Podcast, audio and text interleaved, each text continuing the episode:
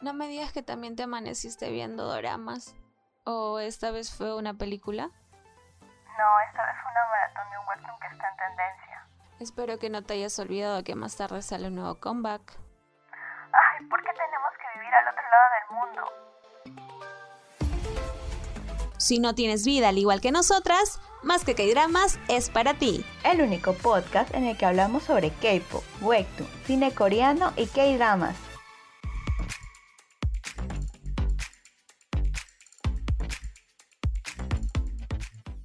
Hola, a todos y sean bienvenidos después de muchísimo tiempo a Más que K-Dramas, tu podcast donde hablamos de K-Dramas, Webtoon, K-Pop y cine coreano. Yo soy Daphne y estoy contentísima de volver después de muchísimos meses y sobre todo porque el día de hoy vamos a hablar de un K-Drama que ha estado top, top y creo que va a ser uno de los mejores de este año. Pero nada, como ya se imaginará, nosotros hemos regresado con muchísima energía, ¿sí o no, Josie? Sí, Daphne, recargadísima.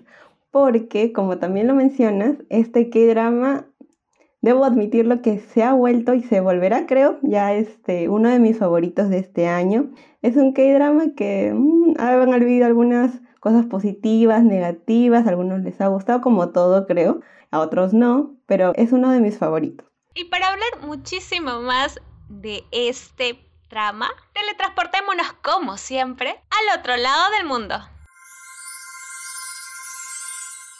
Y el día de hoy hablaremos sobre Vincenzo.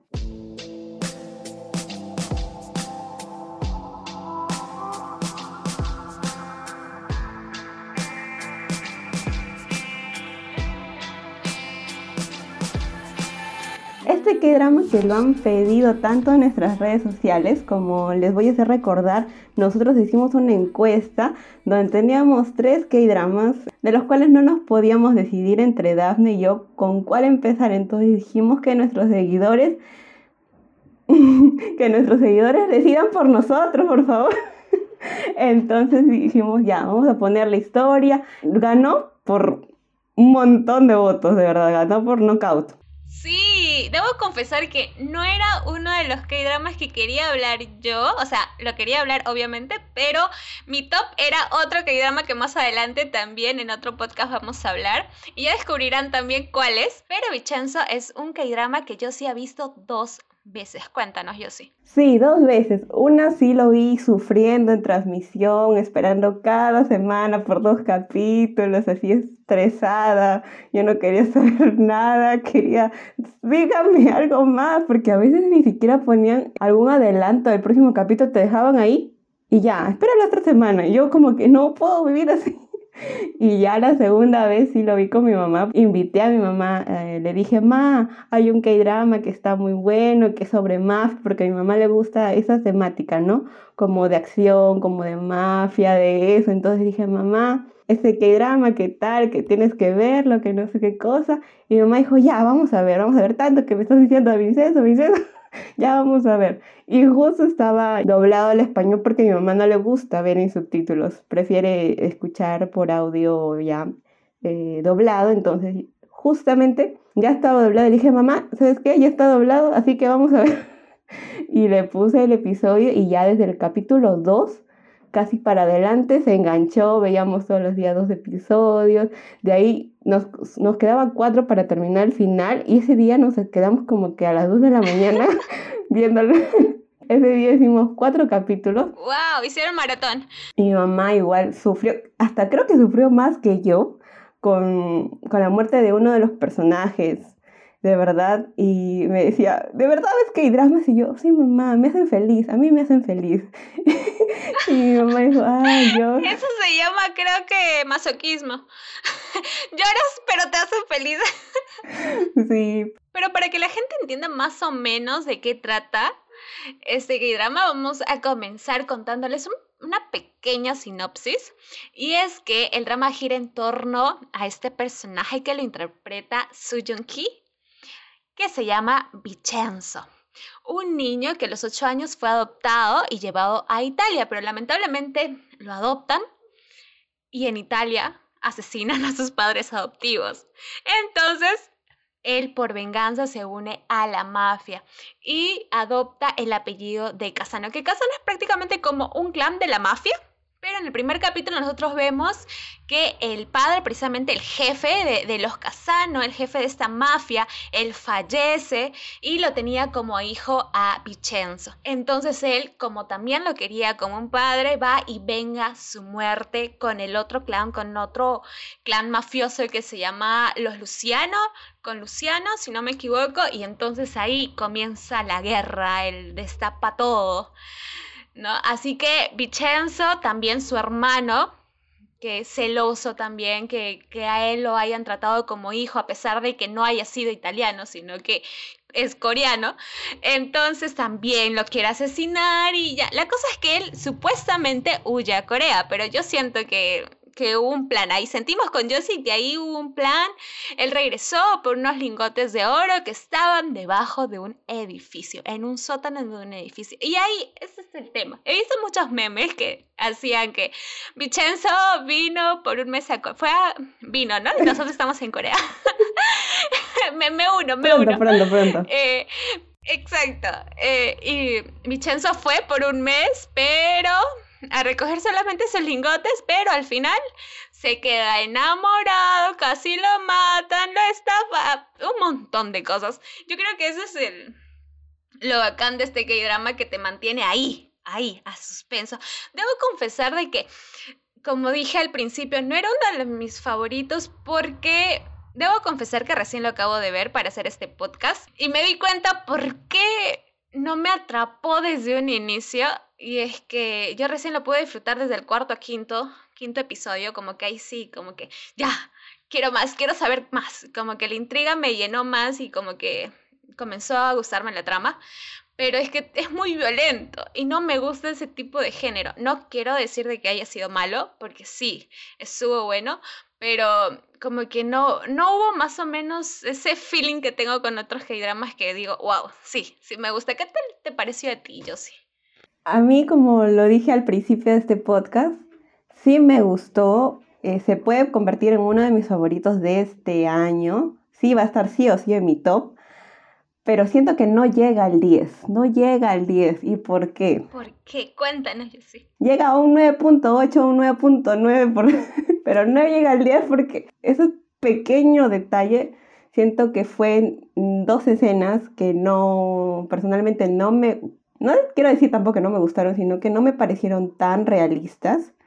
Y creo que fue mucho el contraste del primer episodio dentro de la primera parte, cuando te presentan a Vincenzo, te presentan que es, el, es uno, es perteneciente a la mafia, es asesor legal de la cabeza de la familia Casano, y te presentan como alguien que resuelve las cosas de manera violenta, ¿no? Por dar a, la mafia, obviamente. Y después se van ese contraste de que ya, ya fue a Corea y este, ahí cuando lo, lo dopan y le roban sus cosas, siento que no fue del todo realista porque me puse a pensar, obviamente él tiene dinero y tiene, tiene influencias, tiene plata. Claro, no tiene influencias dentro de Corea, sí, puedo entenderlo. Pero el amigo que estaba dentro de Corea, ¿por qué no sé? No, no alquiló un, este, un vehículo privado para recogerlo del aeropuerto, llevarlo ahí. Entonces dije, como que mm, no me... Es una espinita que no, no me... Hay algo que no cuadra. Es una espinita que no me cuadra. Entonces estaba como que ya, bueno, lo dejo pasar. Ya pasó todo eso. También decía, ¿por qué no se va a un, a un hotel de cinco estrellas, no sé, con su jacuzzi, todo genial? ¿Y por qué tenía que estar en el edificio? Quizás para ver, ¿no? Para hacer este, una estrategia, para ver cómo era, para chequear pero bueno, es algo que lo puedo dejar pasar, eso sí. Pero el otro sí, no, no, era una espinita que me sigue acá molestando. A mí, sinceramente, eh, ya entrando a hablar sobre los personajes, el personaje que tiene Chayon que es esta abogada que al principio te la pintan como, ¿no? Que es eh, la típica abogada, digamos, que ya hace el juicio para ganar, sea malo o bueno su la persona que vaya a defender, ella igual, ¿no? No le importa el, digamos, la ética o la moral, sino que simplemente ella defiende. Hasta que eh, pues golpean con su familiar, pues, ¿no? Con la familia, con lo que ella más quiere, que de una y otra manera sabemos que que ahí tenía una disputa con su padre, y eso también se ve en el primer episodio.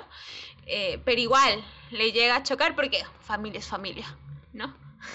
Entonces, este, a mí me pareció que era un, definitivamente un personaje clave, ¿no? Y además porque, si bien es cierto, no empodera al 100% a la mujer, digamos, su personaje, como que su fin no es ese, siento igual que sobresalió bastante. Exacto, al, principio como dices, te la pintan de, se podría decir hasta fastidiosa, como que solamente le importa el dinero y nada más, pero ya cuando, cuando se meten con su familiar y el papá era alguien completamente diferente a ella, ¿no? Él, él, luchaba por los derechos humanos, por la gente, por las personas, por que respeten, porque si alguien hizo algo mal tiene que pagarlo de cierta forma y ella solamente sus intereses este, de dinero, de, de poder, de de poder sobresalir dentro de, los abogados. Entonces ahí es como que tienen también varias rencillas, varias peleas, y es algo que no... Claro, siempre peleaban y obviamente ellos se querían, ¿no? Y decían de la demanda, de que ya no vas a ser mi hija, que todo eso. Pero justamente el mismo día del... Eso sí que me dejó como que, wow, hay que valorar cada momento, ¿no? Cada, cada día, cada no, no estar con tantas discusiones, si tienes con alguien algún problema o algo, algo que te disguste de esa persona, solucionarlo, ¿no? Porque no sabes lo que te puede pasar al día siguiente y aquí lo vemos, ¿no? Que justo el papá le había hecho una demanda para que no sea su hija y entonces ella dijo como que, ay, ahora tienes que mis fotos y no sé qué más. Y justamente ese día que tuvieron una, una fuerte pelea, creo que era con, eh, que había sido con su mamá, que habían hablado de su mamá, si no me equivoco, pasa eso lo del asesinato del papá porque fue un asesinato por parte de Babel, ¿no? Y ella lo vio, ella justamente estaba yendo a regresar, iba a regresar con su papá y, no sé, pues supongo que a disculparse. A pedir perdón. Pasa lo que lo ve tendido así, entonces ya ahí fue como un golpe y ella se une a Vincenzo. O sea, lo, no se une, sino que ella quería vengarse. Vengarse de alguna forma. Y no sabía si hacerlo de lo legal porque lo legal iba a ser un poco tedioso y ella lo sabía porque Babel tenía poder. Y, se, y lo jala Vincenzo, porque ni siquiera le pregunta si, no, si quiere o no quiere. O sea, lo jala y le dice como que eh, yo te pagué, porque también Vincenzo quedó mal, quedó este, herido. Entonces él ella le pagó la clínica, los gastos médicos. Y ya le dijo como que tienes que pagarme de alguna forma y, y tienes que hacerlo, pues, ¿no? Y ahí también su, ese Vincenzo le dice algunas palabras que su papá y todo un drama y también todo, como que, que te deja mal. O sea, yo de Chayón también estaría muy mal porque quería cambiar, que quería que paguen todos ellos y todavía Vincenzo le como que no quiere pues ser parte porque dentro de sus planes principales, como dijiste, no estaba involucrarse de alguna manera con gente, con, con problemas que no le sumaban pero, o sea, dentro de los problemas sí lo afectaban por el, porque el edificio era de Babel. Y el edificio lo compró Babel de manera ilegal. Ya es cuando ya agarraron un, un una, una parte de él de sus planes, arruinaron sus planes. Entonces ahí es como que él intenta entrar, pero no quiere, o sea, no quiere tener ninguna relación, ¿no? creo que has dicho algo este, clave, yo sí has mencionado pues al, al, antagonista sin querer, ¿no? Que es Babel. Al principio eh, se ve precisamente en esta disputa que tiene con su padre, pues que él eh, está en contra de farmacias Babel, ¿no? Pero en sí Babel es un conglomerado, por así decirlo, tenía bastantes, pues, diferentes empresas de diferentes eh, funciones y ellos pues llegan a adquirir, digamos, el edificio en donde Vicenzo tenía el oro. Entonces ahí comienza, ¿no? Los, eh, el villano en sí gira en torno a esta empresa Babel, ¿no? Pero hablemos primero de... No, hablemos ya de frente de Hanson. Porque ya el pasante ese tonto, ese también fue uno de los puntos que no me atrapó en el primer capítulo. Y es que a él lo presentan demasiado, bueno, presentan un personaje no a él, sino presentan un personaje demasiado, pues, este, bobo, muy ingenuo, muy ya demasiado cómico, digamos, o sea, es, es torpe, pero ya tirado a lo... Muy estereotipado, no sé, algo así. Exacto, muestran a un personaje muy estereotipado, como que el tontito, el más tontito, y, y eso no me atrapó, ¿no? De verdad que más allá de que... Eh, eh, no sé, que haya, para mí era el secundario del secundario, se vuelve uno de los principales. Eh, y ese plot point también fue súper interesante. Yo creo que fue eh, uno de los clímax más, mm, más grandes, ¿no? Más como que hicieron que te atraparan en una. Sobre todo porque su personalidad estaba, él estaba loco. Sí, como lo mencionas, yo también dije en los primeros episodios, porque también sabía que este actor iba a estar, Young, que es del grupo Tupen, que también ha regresado con todo y todo el K-pop, esto sí, pero ya lo hablaremos en otro podcast. Ah, porque eso también marca parte el regreso de él, marca el regreso también de Suyun Ki a los K-dramas. Sí. Primer dato importante que nos hemos pasado al principio, que creo que por eso fue tu motivación a ver Vincenzo. Sí, como yo lo había dicho en el podcast de Barrenderos Espaciales, yo ya estaba indagando en dónde iba a salir Soyeon Ki, entonces dije, no, yo Vincenzo me lo veo porque me lo veo, no sé, aunque sea voy a estar sufriendo. y también tenía Taekyon, entonces dije, mmm, está interesante porque ya Taekyon ya lo he visto en otros K-dramas y dije que no, pues, o sea, ¿cómo le van a dar este personaje tan soso, tan bobo? No Tienes que sorprenderme, vicioso, porque ya estaba como que ya declinando a seguir viéndolo. Y ya cuando te dicen que eres el verdadero, el verdadero jefe de Babel, entonces dije, ya, eso era lo, era lo que quería, eso, eso.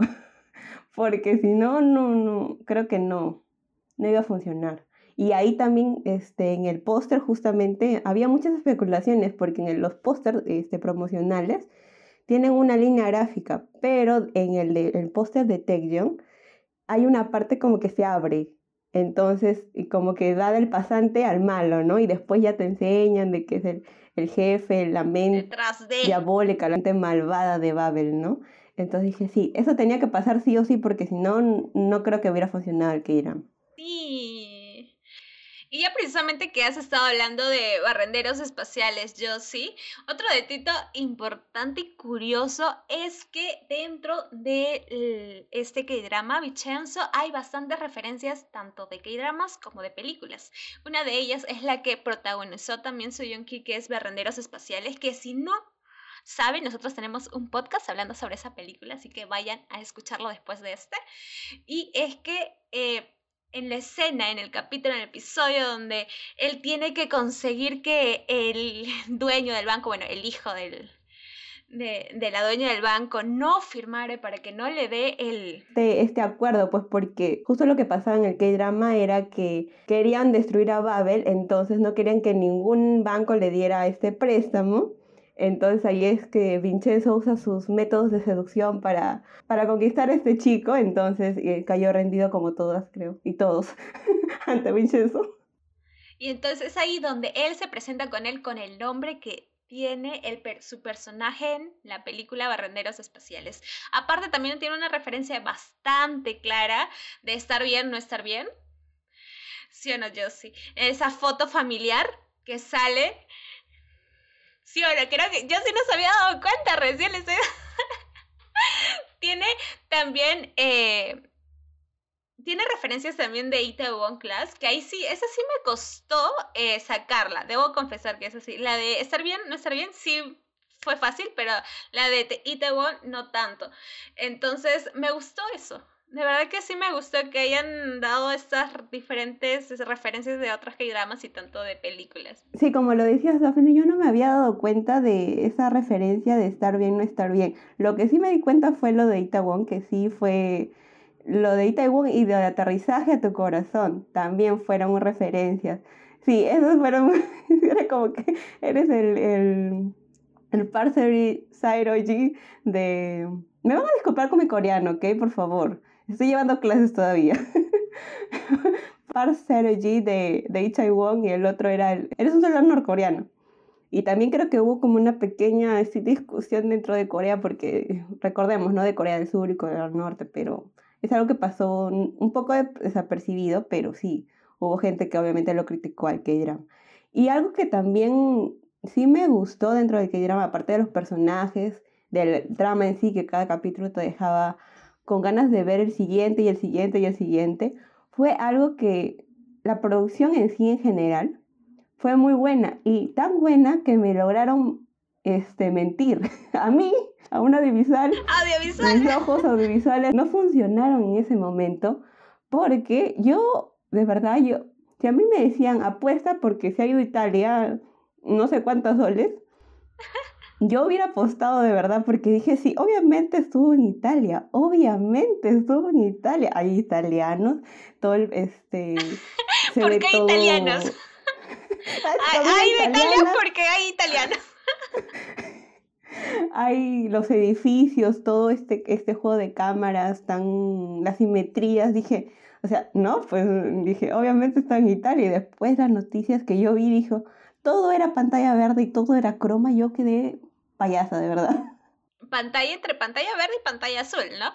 Que se utiliza para, para el croma. Sí, yo también, yo lo vi cuando estaba todavía el drama en emisión. Yo dije, wow, qué tal producción y postproducción, mis respetos, de verdad que vuelvo a decirlo, Corea no tiene nada que envidiar a Hollywood.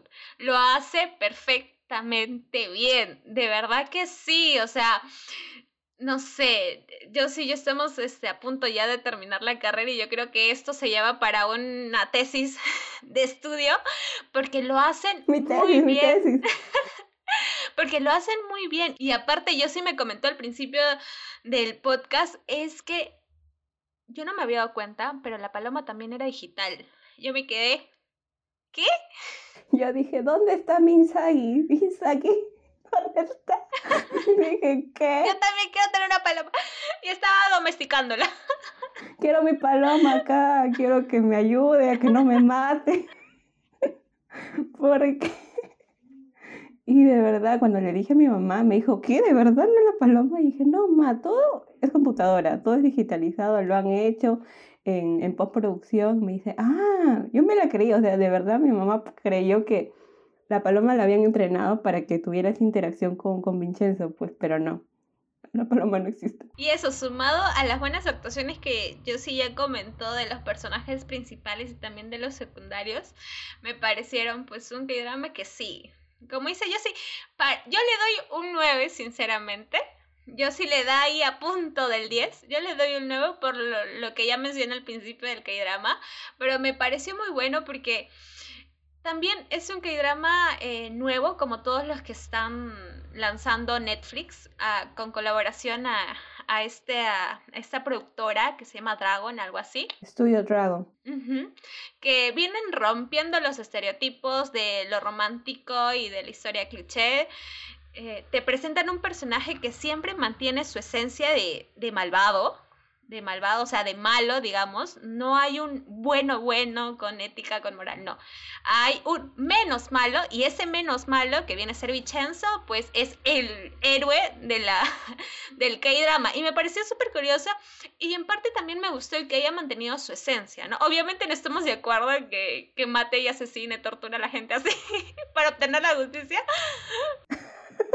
No, por favor. Pero eh, me gustó que haya, que la construcción del personaje no se haya desviado durante la narración en los últimos capítulos, pues, ¿no? Del K-drama. Como, como dices, no se desvió, o sea, el personaje sí está, en la esencia del personaje.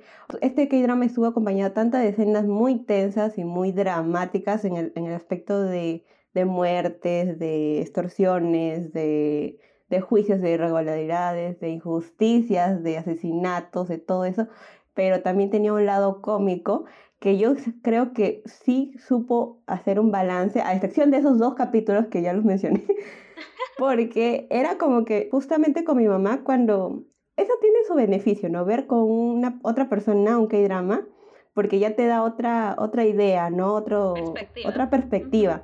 Entonces cuando yo lo vi con mi mamá, ella decía como que, ah, sí, no, estás, mi mamá estaba como que se reía de la, ah, también hubo un, este, una escena de una, de una abejita, que cómo van a tener una abejita aquí, ya bueno, tenían una abejita de un... Y salió la abejita y mamá se mató de la risa y después que este no sé qué pasó en el final de ese capítulo mi mamá se quedó como que ¿qué? ¿Qué, ¿Cómo que qué, qué pasó después? Entonces era como que después el otro episodio empezaba tenso y terminaba algo, algo un poco más, más like, más, este, más procesable.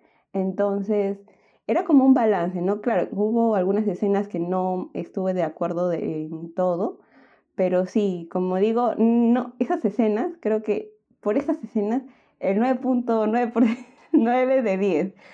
Pero obviamente va a estar en, mi top y es uno de, mis favoritos. Y sí, lo he visto, la otra vez también estaba como que hacía, este, veía algunas escenas y sí, como que me pegaba a ver otro capítulo y decía, no, ya, tienes que hacer otra cosa. Otra cosa también que me gustó en lo personal es precisamente lo que comentaba al principio y es que eh, el K-drama no sale de su esencia, es un K-drama de ficción pero aún así eso también lo hace como que suba la atención o la química entre los personajes principales. Y es algo torturador porque tú dices, ya, que estén, que, terminen juntos, pero no. Solamente tenemos esa escena de beso al final. Que sí, al menos en este gay drama y no como en el otro que vamos a hacer el podcast, hubo algo. y ustedes se imaginarán. Este, hubo algo como que. indignadísima está. Sí, yo creo que ahí sí, sí me gustó el final, ¿ah? aunque algunos dicen que tiene un final donde no cierra muchos de, los, de las historias, pero yo siento que sí, y lo cierra en su totalidad, con, sin dejar una esperanza de que al menos que ese caso se vuelva a abrir, ¿no? O sea, como que para haya una segunda temporada. Entonces, no sé. Y justamente hablando del final, como que estás diciendo ya para irnos para la parte final de este K-drama, Hubo especulaciones porque como yo les había comentado, la primera vez que lo vi, eh, yo lo vi en transmisión, entonces era dos capítulos por semana, sábado y domingo, por Netflix, ¿no? Eh, a las 8, pero no, no me acuerdo muy bien la hora. entonces, hubo una semana que dijeron en las redes sociales y todo el mundo se volvió loco porque, incluyéndome porque no iba a ver esa semana los dos capítulos. Y dijeron por qué. ¿Por qué? Porque el escritor, eh, la producción, estaba en una disputa de saber qué final le iban a dar a Vincenzo. Y también recordando y viendo algunos foros en, grupos de, Facebook, algunas chicas comentaban que al principio del K-drama había como un cronómetro que te decía que Vincenzo estaba desde que llegó a Corea, antes, mucho antes, todo, lo, es todo su plan, ¿no? De que iba a ir a Corea a traer los lingotes de oro, entonces, y cuando ya llegaba a Corea, veía el edificio y el edificio se derrumbaba. Según yo y según mi perspectiva, yo decía que era una imaginación de él. O sea, era, su objetivo era ese, porque la única manera de, quitar el oro de ese edificio era destruyéndolo todo, porque había un mecanismo de, de, protección a este, a, esta, a este tesoro. Entonces, la única manera era esa. Pero no, muchos dicen en el guion decía algo, pero lo cambiaron en esas semanas. Decían muchos, habían especulaciones que decían que Vincenzo iba a traicionar a todos y se iba a ir con el oro solito y iba a destruir el edificio. O sea, por las puras hizo todo, este, todo lo de, lo de los juicios, por las puras casi lo matan como cinco mil veces, por las puras se peleó con Babel, con, este, con el dueño de Babel, por las puras murió por las puras murió la mamá, pero por, por puras pasó todo. Para que Vincenzo se volviera a ser malo y se fuera con el oro y no le importara a nadie, a la chica, la dejaba tirada. Entonces dije, ese no puede ser el final. Y optaron por el otro yo creo que tampoco no se saldría mucho ese personaje, porque volvemos a decir, no hay buenos acá, hay malos, malos y malos medios, malos. Entonces, claro, como que eh, perdería el, ritmo en cuanto a, a, por las puras tanta cosa, pero yo creo que tampoco se saldría de su personaje, ¿no? de la esencia del personaje. Pero creo que también no iría porque de alguna forma él no quería involucrarse, como lo había dicho, no quería entablar alguna relación amical, amorosa o, o de algo con algún inquilino o con ninguna persona de Corea, porque él netamente se, se, sentía italiano, porque la mayor parte de su vida lo vivió, lo vivió en Italia, entonces no tenía alguna conexión con la cultura coreana, con nada, porque incluso no le gustaba la comida. Este, también le hacía muchas roches al, al, dueño del, de, este, de este restaurante italiano, entonces no tenían alguna conexión, pero a lo largo del K-drama se fue... Humanizando, digamos. Se fue incluyendo, ¿no? Tanto la relación amorosa con Chayon y la relación de amistad y de complicidad con los, con los, con los inquilinos de este edificio. Entonces, creo que hubiera sido muy fuerte y, o sea, creo que no hubiera funcionado. Yo personalmente creo que no hubiera funcionado porque sí o sí sentía algo, porque eh, el personaje de Vincenzo es un poco complejo, porque es una parte muy sweet, por decir así, muy sweet, muy tierno, muy, muy que, que, no le gusta que se metan con su gente muy, muy protector y por otro lado es el, este asesino, porque sí es, era un asesino que mataba en Italia no sé cuántas veces, que tenía esas pesadillas que, que no lo dejaban dormir porque tenía pesadillas todas las veces que dormía, entonces eh, creo que no, no hubiera funcionado. Sí, como te digo, o sea, no hubiera funcionado, pero no sé, no hubiera salido tanto de su, de su esencia del personaje, ¿no? Eh, y como dices tú, como que al momento de venir a Corea, pues él se humaniza con todo lo, eh, con todo lo que estaba pasando ahí, tanto como las personas que viven dentro del edificio, que también sus historias son interesantes, con, la abogada y con todos. Entonces yo creo que sí, nos falta hablar, pero de un montón de personajes. Pero esta fue nuestra pequeñísima reseña, sí. Y sobre todo porque creo que yo sí y yo nos llevamos algo muy importante que ella lo había comentado ya. Y es esta, este mensaje de ya puedes ser eh, el más malo de todos o puedes pelearte con las personas que quieras, pero al final pues lo importante es saber cómo reconciliarse, ¿no? Como dejar un poco el orgullo, dejar un poco las cosas de un lado y que nada, que, que fluya pues el amor y el cariño que tengas a las personas que, que amas de verdad, ¿no? O las personas que son importantes para ti. Sí, como lo dices, Daphne, sí, nos falta hablar de un montón de cosas, de personajes. Creo que hemos tratado de, de todo maximizarlo y, y ponerlo en estos pocos minutos de podcast porque si no nos tiraríamos horas y horas, porque cada personaje tiene una historia, de ahí nos hemos, eh, no hemos enfatizado mucho en las injusticias que hubieron, de las muertes tan malas, de, del poco corazón y poca empatía, o sea, de verdad era un psicópata, porque sí estaba diagnosticado como psicópata, sí. el, el Hansok, entonces, el presidente de Babel, después de cómo trataba a su hermano, también es algo que mi mamá me comentaba, o sea, a su hermano lo manipulaba desde el primer momento y al final él arriesgó su vida y dio su vida para, para hacer algo bueno, ¿no? Al final. Y, y eso sí que lo mató a mi mamá porque estaba llorando, lloró a mares y yo me contagié con ella y lloramos un montón y decíamos, no, no es justo y daba cólera y decíamos como que lo maten a todos que los maten a todos porque también este, nos parecía muy injusto todo lo que había hecho Babel y todo lo que ni siquiera tenía nada, era despreciable de verdad. Y también dentro de las, de las torturas, pues no, mi mamá decía como que ya, ya, mátalos. Y yo le decía, mamá, pero no, no es así, pues no. Y lo que yo siento era que Vincenzo no quería hacer tan, las cosas tan malas, por decir, ¿no? Como ya, no tengo que cambió al 100%, sino que no quería resolver las cosas tan a lo, a lo de matar ya y ya se acabó el, el K-drama, ¿no? Sino que trató de ir por la vía legal, muchas veces trató de irse por la vía legal con Chayon, trataron de, de darle la contra a Babel, sacar todo lo que tenía, pero lamentablemente en la vía legal vimos que hubo corrupción, hubo injusticias, todos estaban comprados, los jueces, entonces como Babel era súper poderosa, no pudieron este, vencerlos por la vía legal y lo único que quedaba era usar, como decía Chayo, no quiero que mates a nadie, pues no. Pero Vicenzo decía, ya no sé qué más hacer, no tengo otra opción y es lo único que sé hacer, ¿no? Entonces... No tengo otra, no tengo otra solución, no tengo otra opción, claro. Como que voy a romper mi promesa que te hice, entonces lo que pasó con el que asesinó a su papá, que ella se sintió mal por un instante, pero dijo, no, él mató a mi papá, o sea, ya, Babel le dio la orden, pero él mató a mi papá, entonces como que estaba en esta, e, e, en esta disputa, ¿no?